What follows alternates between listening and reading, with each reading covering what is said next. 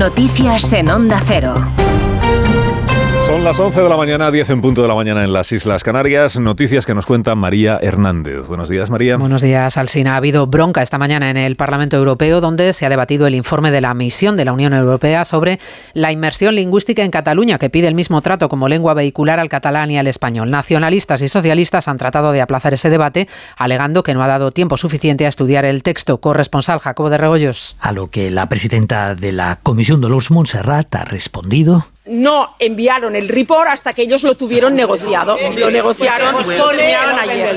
Por tanto, un poquito de silencio, un poquito de silencio, un poquito de silencio.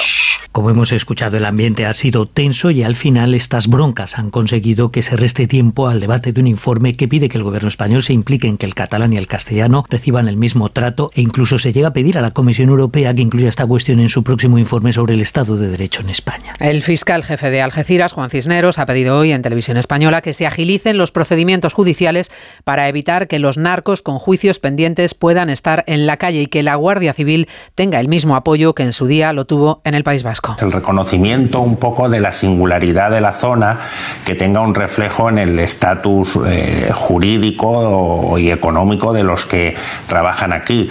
en su momento en el País Vasco, con toda la razón del mundo, eh, se reconocía esto, había un refuerzo económico, había una serie de medidas de apoyo a los que trabajaban allí y ahora quizá eh, habría que planteárselo con respecto al problema del narcotráfico, el problema en toda esta zona. El fiscal superior de Andalucía, recordamos, ha abierto expediente para investigar a las personas que jaleaban a la narcolancha que el viernes arrolló mortalmente la Zodiac de los dos guardias civiles asesinados en Barbate. Tractoradas una mañana más, hay varias carreteras cortadas en Andalucía, incluyendo la A4. Los tractores quieren aislar Sevilla, todas las vías de entrada y salida a la capital andaluza. Hay cortes en la A5, en la provincia de Toledo, en Teruel, en Girona y en Castilla y León, Valladolid. Roberto Mallado. A esta hora, cortada la A62 en Vaga de Pisuerga, en Palencia, en Valladolid, y hay retenciones en carreteras de entrada a la capital y también cortes en las calles cercanas al estadio. Radio.